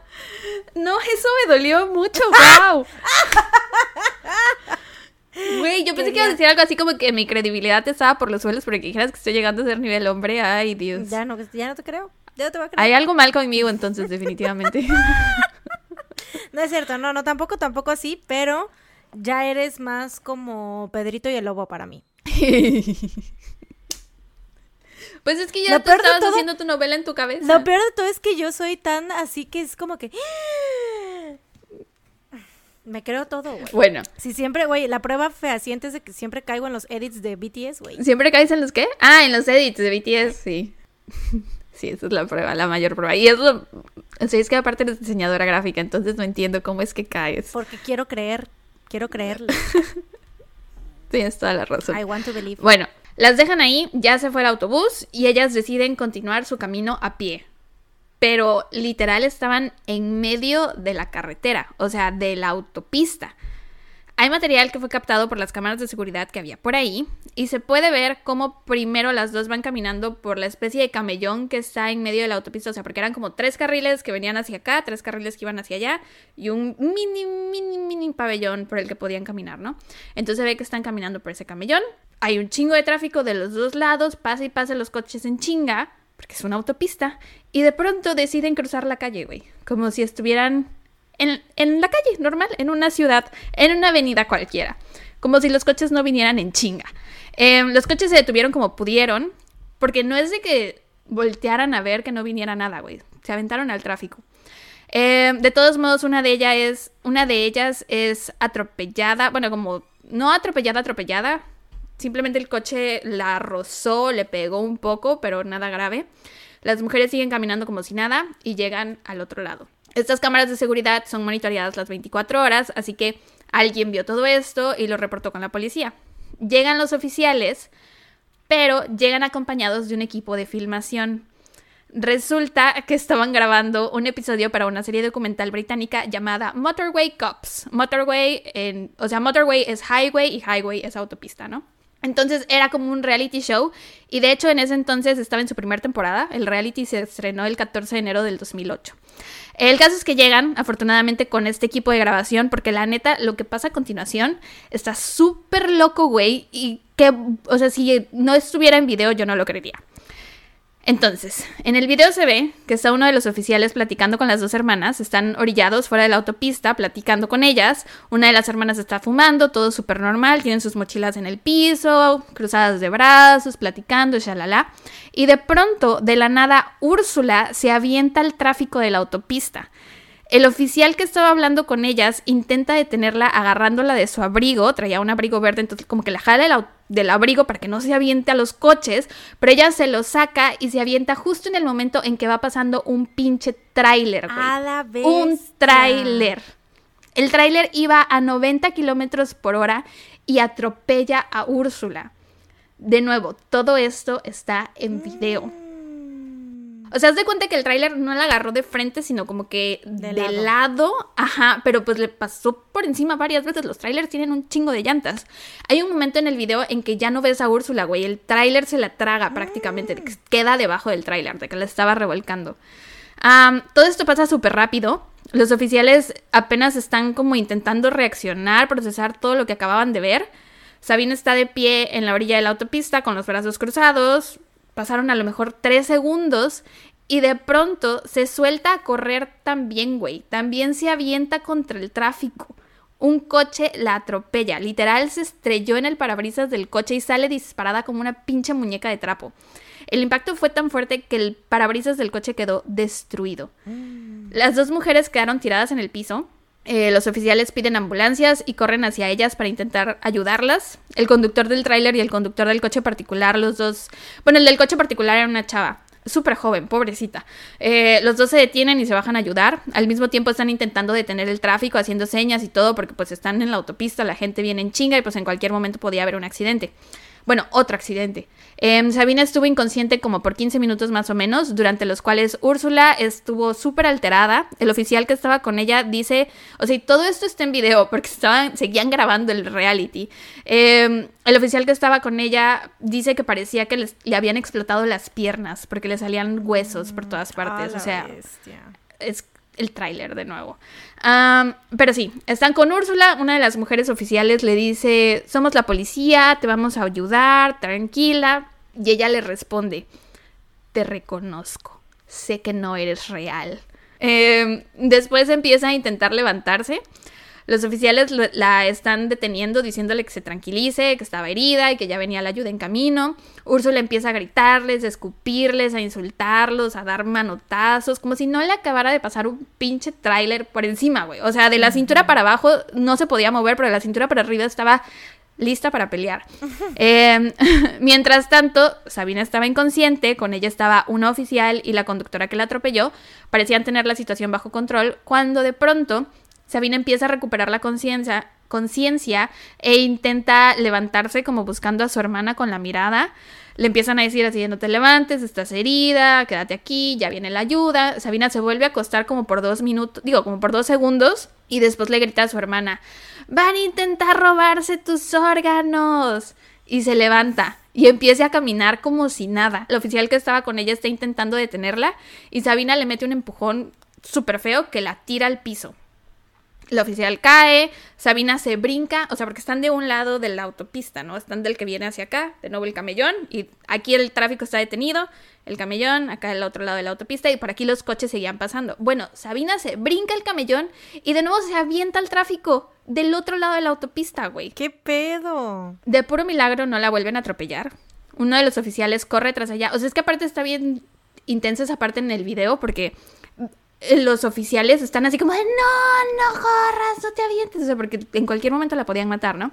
Eh, el oficial intenta agarrarla, tranquilizarla, pero Sabina brinca y corre y no se deja agarrar de nuevo, como si no la acabaran Güey, exacto, lo acababan de atropellar, what the fuck. Se necesitaron seis hombres adultos para retenerla, güey. A la bestia. O sea, y la agarraron, la tenían sujetada de los brazos y de las piernas, como que la iban cargando, pero ella estaba dando manotazos y patadas y los movía a todos, o sea, súper, súper fuerte. Em, si ves el video parece una muñeca de trapo embrujada o algo así, tipo Chucky o Annabelle. Em, y no dejaba de gritar, aparte de todo. En una de esas gritó, llamen a la policía. Y los oficiales así dicen, nosotros somos la policía. a la bestia, pero ¿qué les pasa, güey? Quiero saber qué les está pasando. ¿Qué, qué, qué, qué, qué, qué? ¿Por qué? ¿Qué, qué, qué, qué, qué, qué, qué? Eh, la amarraron de las muñecas, las rodillas y los tobillos porque no dejaba de moverse. Eh, pero aún así los de la ambulancia no se la querían llevar porque pues les daba miedo, ¿no? Acababan de ver todo lo que había hecho. Eh, la consideraban muy peligrosa, así que la sedaron por completo. Y solo así la subieron a la ambulancia. Y ya fue que se la llevaron al hospital. A su hermana Úrsula se la llevaron antes en helicóptero. Con todo esto que pasó, lo primero que pensaron los oficiales fue que o estaban bajo la influencia de algún tipo de droga o que habían hecho un pacto suicida o algo por el estilo. Em, ya que se les habían llevado al hospital, empezaron a revisar sus mochilas que quedaron ahí tiradas en la, en la autopista, buscando alguna identificación o algo que les pudiera dar como señas de qué era lo que había pasado. Pero lo único que traían en las mochilas eran celulares, güey. Traían chingos de celulares. Celulares, computadora, dinero y un pasaporte. Solo un pasaporte. Nada más. ¿De quién? Ay, no sé de cuál de las dos. Güey, eh, ¿por qué tantos celulares? ¿Qué, está pasando, güey? Ajá, a ver. Úrsula estaba muy, muy delicada de salud y con justa razón le pasó un tráiler encima, pero extrañamente Sabina solo estuvo en el hospital por cinco horas. Y se me hace súper raro porque, para empezar, o sea, la atropelló un coche, el parabrisas quedó jodido y shalala. Eh, y cuando te das un golpe en la cabeza, tienes un accidente o lo que sea, por lo general te dejan en observación como por 12 o 24 horas por cualquier cosa. Eh, pero ella solo estuvo ahí 5 horas, güey. No se rompió nada, ni un hueso, nada. Después llegó una patrulla y se la llevaron a la estación de policía porque recordemos que empujó a una de las oficiales al piso. Los oficiales que pasaron por ella a buscarla al hospital estaban preparados para encontrarse con un monstruo de persona porque sus compañeros les, les habían platicado lo de la autopista, ¿no? Entonces estaban preparados para lo peor, Pero para este punto Sabina ya estaba de lo más tranquila, güey, no puso resistencia, iba sonriendo, platicando. Todo eso está en video, güey, coqueteando como si nada. Una persona totalmente distinta. Eso sí, nunca preguntó por su hermana, ni una sola vez. Y hubo un comentario que le hizo a uno de los oficiales, que está como medio creepy. Le dijo, en Suecia decimos que los accidentes no vienen de uno, usualmente pasan dos o tres seguidos, que sería como aquí en México decir que las desgracias no vienen solas o algo así, ¿no? El 19 de mayo del 2008, Sabina se declaró culpable de cargos de allanamiento en la autopista y de golpear a un policía. Fue evaluada por cuatro profesionales distintos y los cuatro concluyeron que no había señales obvias de ninguna enfermedad mental. Recordemos que había estado sedada, o sea, la habían sedado, ¿no? Entonces no había señales obvias. Y estos cuatro profesionales que le evaluaron no tuvieron acceso a los videos de lo que había pasado en la autopista. Entonces, tal vez por eso le dieron ese diagnóstico de que no parecía tener nada. Em, Sabina fue sentenciada a un día en prisión, que técnicamente ya había cumplido, porque había pasado una noche entera en custodia y la dejaron ir. Por cierto, a Úrsula sí le hicieron estudios para ver si tenía alguna droga en el sistema o algo y no tenía nada. Pero se murió. Pero bueno. Sí, ¿no? ¿Se murió? No, Úrsula no se murió. Te dije que se la llevaron en helicóptero. Ajá, ajá, pero yo pensé que se había muerto o algo, que quedó inválida o algo así, ¿no? No. Eh, pero bueno, Sabina sale de la corte y empieza a deambular por las calles intentando encontrar el hospital en donde estaba su hermana. Traía una bolsa de plástico que le había dado la policía con todas sus cosas y traía puesta la blusa verde que tenía puesta Úrsula cuando la atropellaron. Y eso se me hace súper raro y súper creepy, no sé por qué. Em, como a las 7 pm, Sabina iba caminando cuando de pronto ve a dos hombres que andaban paseando a un perrito en la calle Christchurch en Fenton. Uno de estos hombres era Glenn Hollinshead, de 54 años de edad, un soldador independiente, paramédico calificado y ex aviador de la RAF. Y el otro hombre era amigo de Glenn y se llamaba Peter Molloy. Sabina se les acercó súper amigable, empezó a acariciar al perrito y los tres empezaron a platicar.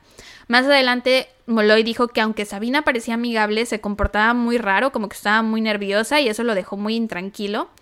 Eh, después ella les preguntó que dónde había un hotel o algo así, si le podían dar indicaciones de en dónde se podía quedar a dormir. Y Glenn sintió lástima por ella y como que le dio cosita y le dijo, ¿por qué no te quedas en mi casa? Y se me hace súper raro eso, no, que sí, un ajá, vato... No, no, no. Y lo más raro es que ella aceptó. Mm, Mientras caminaban a su casa, Sabina les iba contando que estaba buscando a su hermana, que estaba hospitalizada y todo, ¿no? Al llegar a la casa, los tres estuvieron bebiendo un rato, pero el comportamiento de Sabina seguía siendo medio raro. Molloy dijo que de pronto se levantaba a checar las ventanas como si alguien la estuviera siguiendo, como que estaba súper paranoica.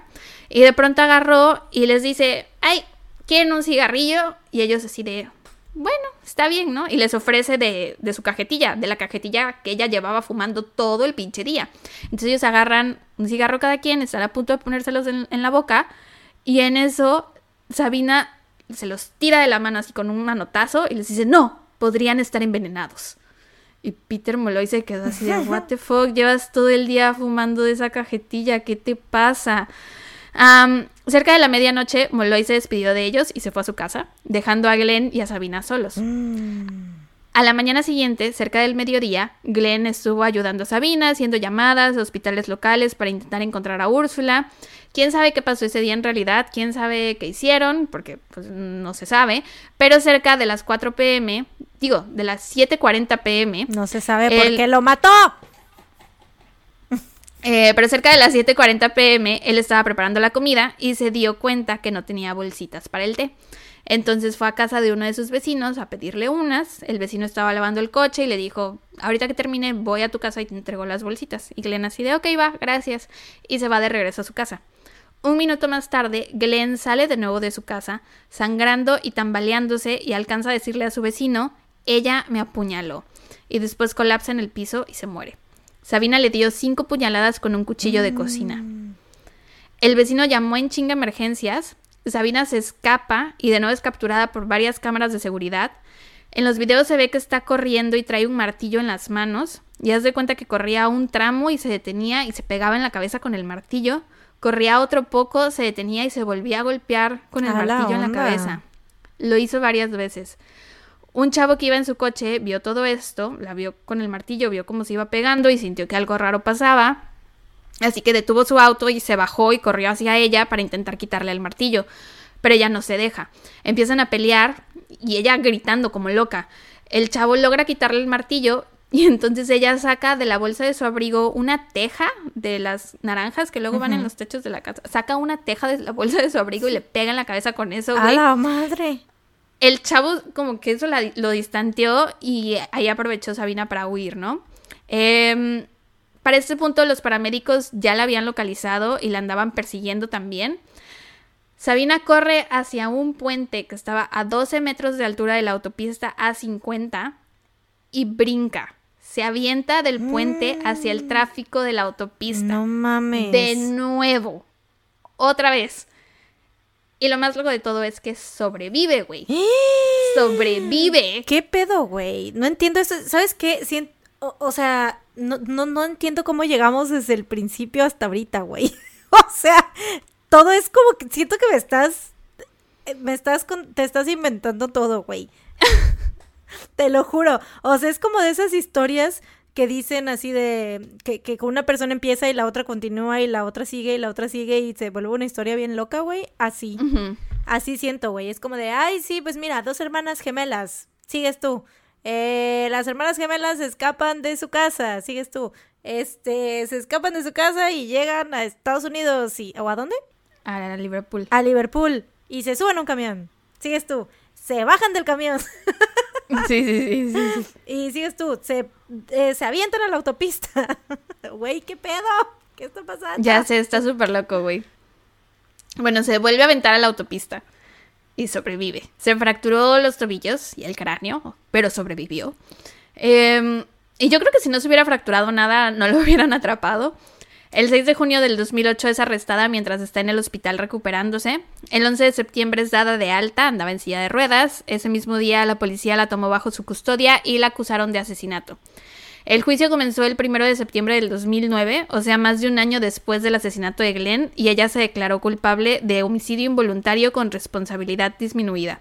En ningún momento explicó lo que pasó ese día, nunca dijo si Glenn le hizo algo, ni qué fue lo que la impulsó a asesinarlo, nada, ni mientras estuvo bajo arresto, ni cuando le interrogaron, ni durante el juicio, Nada, nunca dijo nada. Cuando le preguntaban, ella simplemente respondía sin comentarios. Tanto el fiscal como su abogado defensor dijeron que Sabina estaba demente al momento del asesinato, pero que ya al momento del juicio, o sea, en ese momento, en el presente en esta historia, ya estaba cuerda. Porque resulta que Sabrina sufrió de algo que se llama folie à deux. Es un término francés. Me salió súper bien. Eh, que es un raro síndrome psiquiátrico en el que un síntoma... Ah, es un raro síndrome psiquiátrico en el que uno presenta síntomas de psicosis, particularmente una creencia paranoica o delirante, y la transmite de un individuo a otro. Mm. Y en este caso, Úrsula era la que tenía la creencia paranoica o delirante y se lo había transmitido a Sabina. Y mm. cuando Úrsula llega a ver a Sabina, ya que ya había llegado ella delirante, pues se lo pega a Sabina y por eso pasaron esas cosas y por eso con el tiempo que estuvieron separadas, esa es la razón por la que en ese momento del juicio Sabina ya estaba bien de salud mental supuestamente. Es parecido a lo que pasa con las hermanas Gibbons, las gemelas silenciosas, más o menos así. Eh, su declaración fue aceptada por la fiscalía en Nottingham Crown Court el 2 de septiembre del 2010 y fue sentenciada a cinco años en prisión.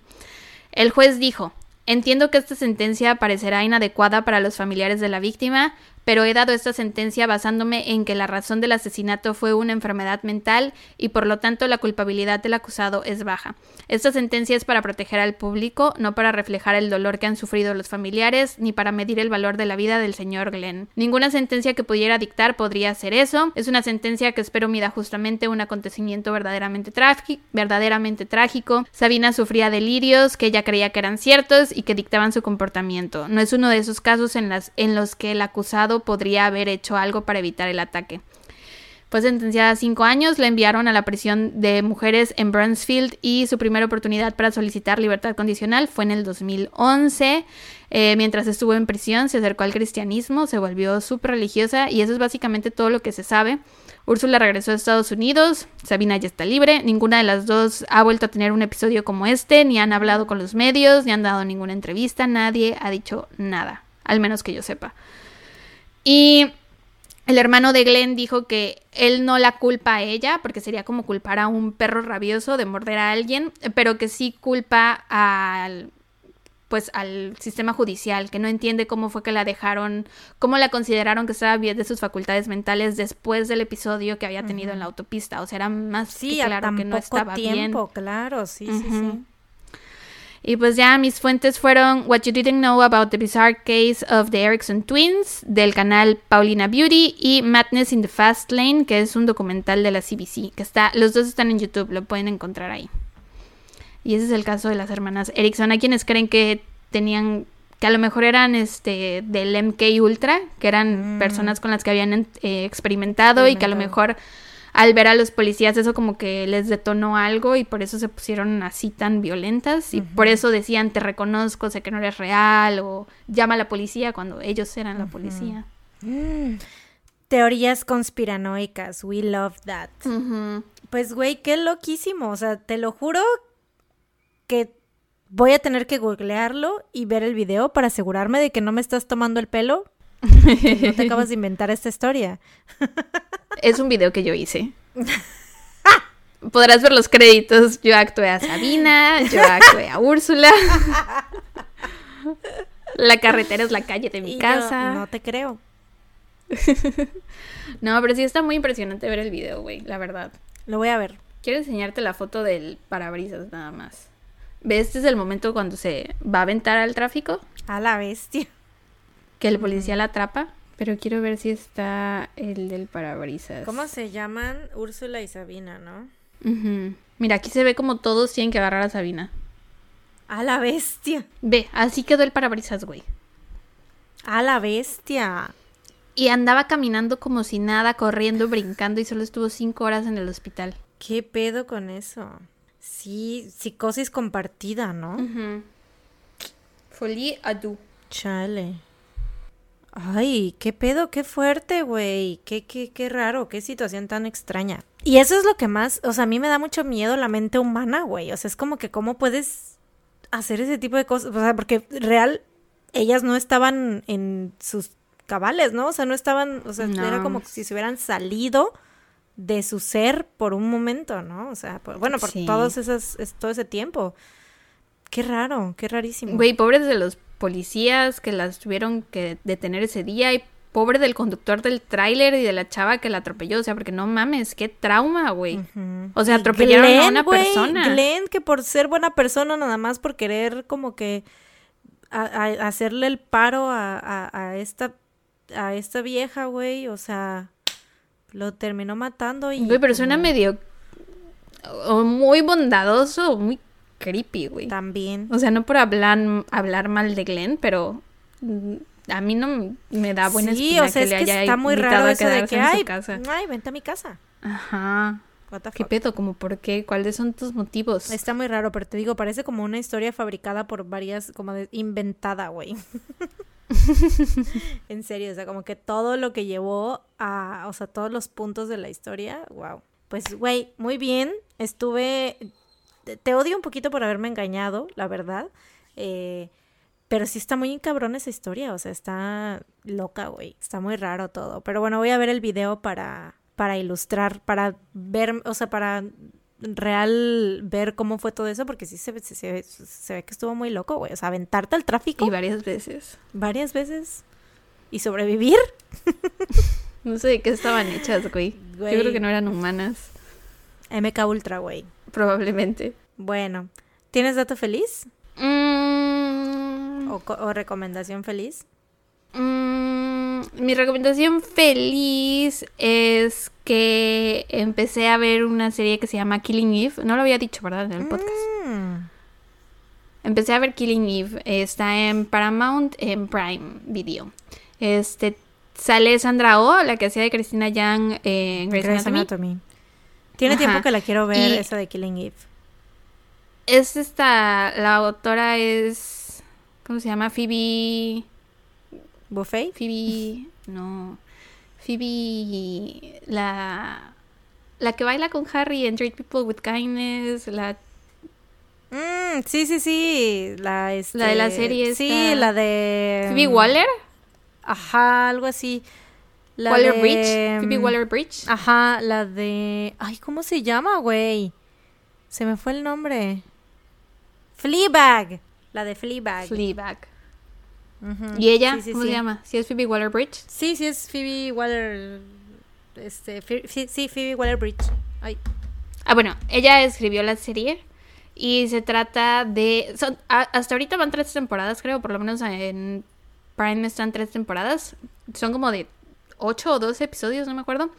Y trata de que Sandra Oh es una detective y tiene que atrapar a una asesina que es como asesina serial, pero es de esos asesinos como Hitman que les pagan por matar gente, como entrenada y así.